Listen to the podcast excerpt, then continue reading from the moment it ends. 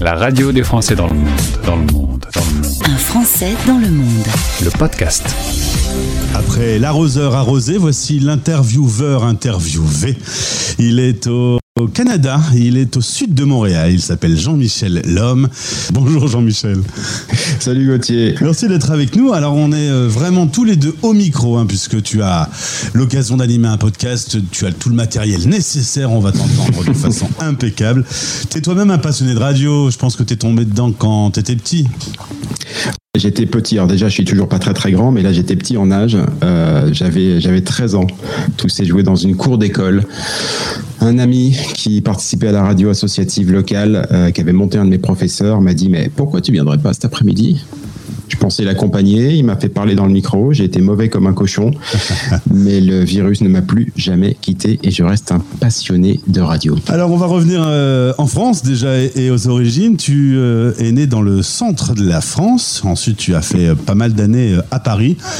Des années de radio, parler tout seul dans une pièce vide, dans un micro à plein de gens, tu connais? Oui, je connais. je connais. Ça m'a c'était très étonnant, hein. ça m'a beaucoup intimidé. Mais en même temps, c'est-à-dire que j'avais une peur bleue. Moi, j'ai toujours eu le trac, hein, vraiment, avant de parler dans un micro. Euh, euh, encore plus à l'époque, toi, j'imaginais, j'imagine que toi, c'est pareil. Papa, maman, pépé, mémé, accessoirement, la copine que j'essayais de draguer en ce moment, tu vois, qui m'écoutait. Donc, évidemment, ça me faisait bafouiller, c'était une horreur. Euh, oui, oui, j'ai fait ça jusqu'à jusqu'à mes 22 ans et puis euh, et puis ça s'est arrêté parce que euh, parce que la radio c'est compliqué en France. Euh, économiquement c'est compliqué. Puis j'avais pas forcément le talent non plus pour en faire une grande carrière. Donc j'ai switché sur le marketing et la communication. Et je me suis un petit peu éloigné des studios même si je trouvais toujours un moyen pour me faufiler d'une manière ou d'une autre. Eh ben, j'ai fait la même chose que toi. Pareil, c'est euh, le glissement de terrain naturel euh, de se retrouver dans le monde de la communication. Mais tu vois, au final, euh, on est tous les deux de retour au micro. Ça veut dire que. Et on y revient, on y revient toujours. Alors, il y a quelques années, il y a une occasion qui se présente. Tu es marié, tu as trois enfants qui ont aujourd'hui 21, 20 et 12 ans. Une occasion qui s'offre à madame d'aller travailler au Canada euh, l'expatriation, il y en avait déjà dans la famille ou vous étiez les, premiers à inaugurer euh, le concept? Ah, eh ben, On était les premiers à inaugurer le concept. Il y a eu beaucoup de, beaucoup de projets. Euh, ben, moi-même, juste avant de commencer la radio, quand j'avais 11 ans, mes parents ont failli, avec moi du coup, euh, s'expatrier au Brésil. Ça s'est finalement pas fait. Euh, mon frère a failli partir en, Chine. J'étais probablement celui qui était le moins destiné à m'expatrier un jour. Et je suis, bah, je suis le seul à l'avoir fait au final. Alors comment ça s'est passé? Tu t'en souviens? Euh, Se dire est-ce qu'on y va? Est-ce qu'on n'y va pas? Est-ce que les enfants vont être d'accord? Est-ce qu'on va s'habituer? Est-ce qu'on va être trop loin de la France? Toutes ces questions, vous vous les êtes posées? On se les est posées, mais euh, sincèrement, ça a été assez rapide.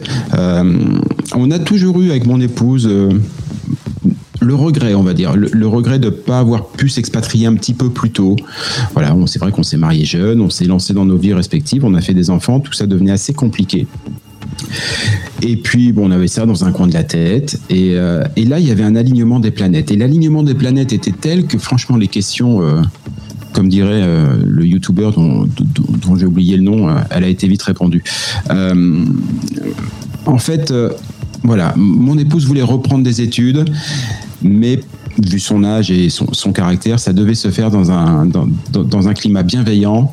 Le Québec répondait à ça. C'était le cas aussi pour ma, ma, fille aînée qui, pour des raisons de santé, avait dû arrêter ses études. Elle aussi, elle voulait les reprendre, mais en ayant quelques années de retard, elle voulait que ça se fasse dans un cadre bienveillant, sans trop de jugement le Québec répondait à ça.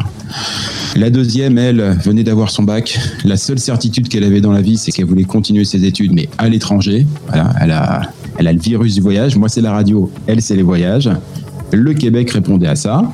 Euh, pour mon époux, je l'ai dit, c'était parfait. Pour la petite dernière, bah, c'était l'opportunité de voir autre chose. Enfin, moi, je pense que c'est une chance extraordinaire.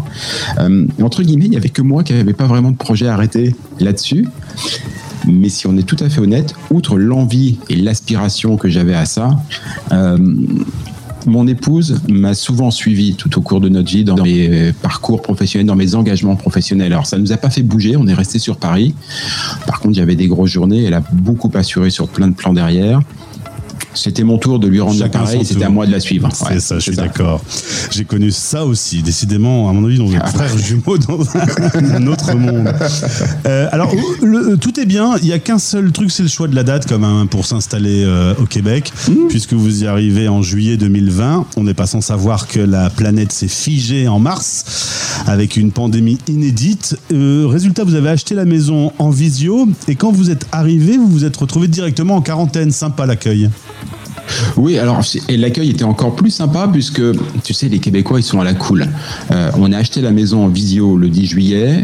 On était censé arriver le 13 euh, et l'ancien propriétaire s'était évidemment engagé euh, à avoir vidé la maison le, le 13 pour qu'on puisse s'installer.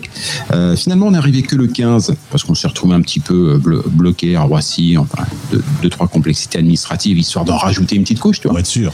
Et quand on est arrivé, surprise, l'ancien propriétaire était là, avec encore la moitié de ses meubles, un mini camion de déménagement, et il était en train de sortir ses affaires.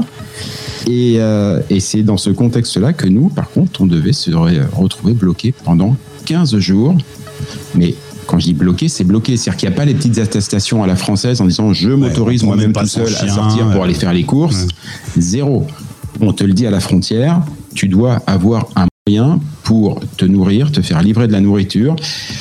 Pour qu'on vienne te soigner, il n'y a que dans les cas d'extrême urgence où tu es obligé d'aller aux urgences. Justement, tu avais le droit d'aller à l'hôpital, mais euh, tu pouvais pas aller voir le médecin ou quoi que ce soit. Donc c'était assez, moi c'était assez roots. Alors, si je peux me permettre, nous, on avait en effet ce- cette feuille A4 qu'on devait imprimer et remplir à la main quand on voulait sortir son chien. Alors, vous, vous aviez des appels euh, quotidiens du gouvernement pour euh, vérifier que vous étiez bien à la maison. Et euh, raconte-moi l'histoire de ton voisin qui s'est pris 35 000 euros de 35 000 dollars d'amende. Ouais, euh, effectivement, on avait des euh, on avait des appels quotidiens dont euh, le gouvernement à l'époque assurait qu'ils étaient parfaitement innocents. C'était juste des appels préenregistrés en disant on compte sur vous, continuez vos efforts, vous êtes des gens super. Quelques mois après, ils ont été obligés d'avouer que tout ça était géolocalisé, ça permettait de s'assurer que tout le monde était bien à la maison. Tant et si bien que quand tu n'étais pas à la maison, tu avais un super contrôle policier qui, émanait. Alors effectivement, c'est pas mon voisin, mais plutôt un, ami de mon voisin qui se trouvait dans le même avion que, que nous quand on est arrivé ici.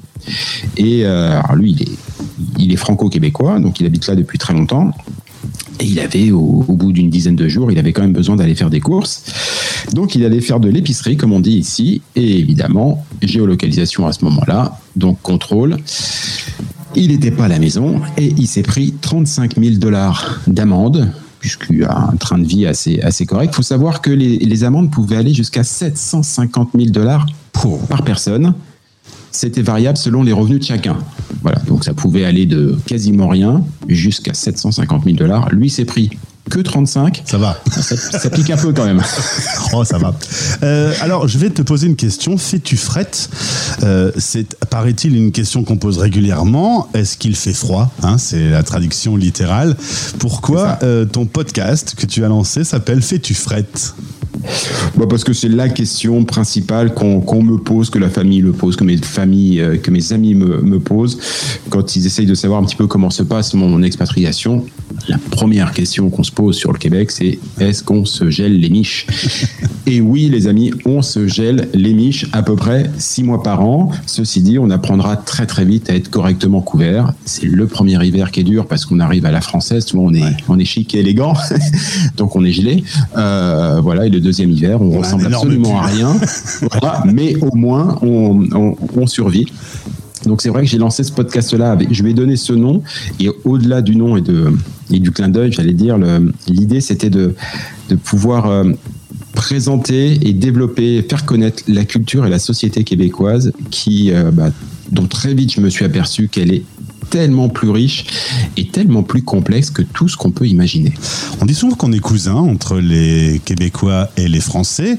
Euh, finalement, ne serait-il pas plutôt cousin avec les Américains qu'avec nous? Totalement, totalement. Les Québécois, et c'est la première image d'Épinal qu'il faut se de la tête quand on arrive ici, euh, les Québécois sont des Canadiens et les Canadiens sont des cousins nord-américains. Voilà, on est, euh, on est plus proche de l'oncle Sam. Ici, c'est à 30 km, je suis dans le sud de Montréal. Euh, plus proche de l'oncle Sam que, euh, que, que de la royauté française.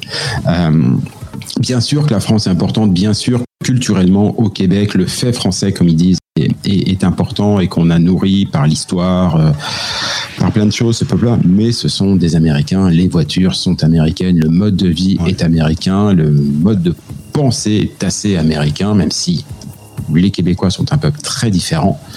Euh, pour bien comprendre les Québécois, il faut comprendre 8 millions de francophones entourés par 360 millions d'anglophones. Le Québec, c'est le village d'Astérix, mais aux US. Et dans ce village, il y a un quartier qui est le Mont-Royal, qui ces dernières années est devenu très franco-français. Et, et ça ne fait pas forcément plaisir aux, Mon- aux Montréaliers, le Montréalien, je ne sais pas comment on dit. euh, Oh bah oui, ça fait pas forcément plaisir à tout le monde. Euh, pour une raison toute bête, euh, c'est probablement le quartier le plus cher de, ou en tout cas l'un des plus chers de, Montréal. C'est aussi l'un des plus sympas, et c'est le quartier qui a été investi, euh, investi par les Français. Il y a une bonne raison à ça. Il y a beaucoup d'expatriés qui arrivent ici avec une expatriation professionnelle, c'est-à-dire leur société les envoie euh, pendant quelques années, euh, voilà. On leur offre un cadre de travail euh, et de vie assez sympathique, avec des revenus d'expatriés, souvent un, un- un double salaire, ce qui donne un confort financier, voilà. Et donc tout le monde s'installe dans le quartier le plus sympa. Puis celui qui rappelle la maison, enfin si vous voulez prendre un café en terrasse ou retrouver deux trois habitudes très très françaises, franco-français. euh, voilà, il- on, est bien là-bas. Voilà. Ton podcast Fais-tu fret, tu en sors un par semaine, c'est un gros travail, j'en sais quelque chose, d'une durée d'une heure à une heure trente, il y a 42 épisodes, on parle de bouffe, on parle de météo, on parle de boulot, Euh, qu'est-ce qui m'a fait rire aussi, ma cabane au Canada, un petit, euh, un petit cliché aussi, Euh, est-ce que le Québec est un bon climat pour faire du vin, donc tu vas dans, dans plein de sujets avec un invité avec qui tu échanges pendant une heure. C'est ça, exactement. Et, euh, et tu vois, par exemple, le dernier que tu as cité, est-ce qu'on peut faire du vin au Canada? Franchement, qui s'imagine deux secondes qu'on puisse faire du vin? On a, une petite idée de ce que est la météo aussi. Eh bien oui, ça fait partie de ces choses assez, euh, assez étonnantes. Euh, et ça en dit beaucoup aussi sur le volontaire. Parce que franchement, faire du vin au Québec, faut être motivé. Donc ça en dit beaucoup sur le volontarisme et sur la euh, sur la personnalité euh, des, Québécois. Donc voilà, toutes les semaines, je vais chercher des gens un peu à, droite, à gauche, euh, des gens que je trouve personnellement passionnants. J'espère que les auditeurs les trouvent tout aussi passionnants que moi. Et, et avec eux, on apprend le Québec, on essaye de s'éloigner des images d'Épinal. Et petit à petit, notamment dans la saison 3 là que je lance, c'est vrai qu'on commence à aborder aussi des thèmes un petit peu plus un petit peu plus dur, faut, faut, faut être honnête, parce que voilà, euh, c'est vrai qu'on on voit beaucoup le Québec euh, sur un côté hyper sympa, euh, hyper positif. Ils ont toujours la banane, mais enfin, il s'est quand même passé deux, trois saloperies assez fortes ici. Aussi, voilà, on en a parlé avec le voyage du pape il n'y a pas très longtemps. Il y a des problèmes, il y a des problèmes de racisme, il y a des problèmes de violence, il y a, il y a- il- voilà. Donc, on aborde aussi tout ça, et l'idée, c'est de donner aux gens qui s'intéressent au Québec peut-être une vision un peu plus, un petit peu plus fine peu de ce qu'est le, de, de ce qu'est le Québec. Alors, si vous allez vous expatrier euh, là-bas, si vous y êtes déjà, je vous invite à découvrir ces balados parce qu'on ne dit pas, euh, tous les mots euh, anglais sont bannis, donc on ne dit pas podcast, mais on dit un balado. Oui, alors, excuse-moi, tous les mots anglais sont bannis. Ça aussi, c'est une image d'épinal. Que nenni. Euh, des mots anglais, il y en a plein. Il y en a qui te, mais qui considèrent même plus comme anglais. Toi, Euh, le anyway sera à peu près dans deux phrases sur trois euh, ici. Et ça passe crème. Mais oui, tu as raison. C'est un balado. balado. C'est un très joli mot d'ailleurs que, que, que j'aime beaucoup. Le balado, balado diffusion et tout. Oh, si vous dites podcast, on vous jette pas des pierres non plus. hein. Eh ben, tant mieux. En tout cas, on va aller jeter un petit coup d'oreille. Fais-tu frette. Merci Jean-Michel. Euh, Inutile de te dire que tu étais très à l'aise dans l'exercice. On recommence ça bientôt. Ah bah, quand tu veux, mon ami, avec plaisir. À très vite. Merci. à bientôt, ciao. Vous écoutez Les Français Parle au français. parlent au français. Parrainé par Santexpat, le partenaire santé des Français de l'étranger. Santexpat.fr, des offres assurantielles sur mesure qui simplifient l'accès à la santé pour une tranquillité d'esprit garantie. Rendez-vous sur santexpat.fr.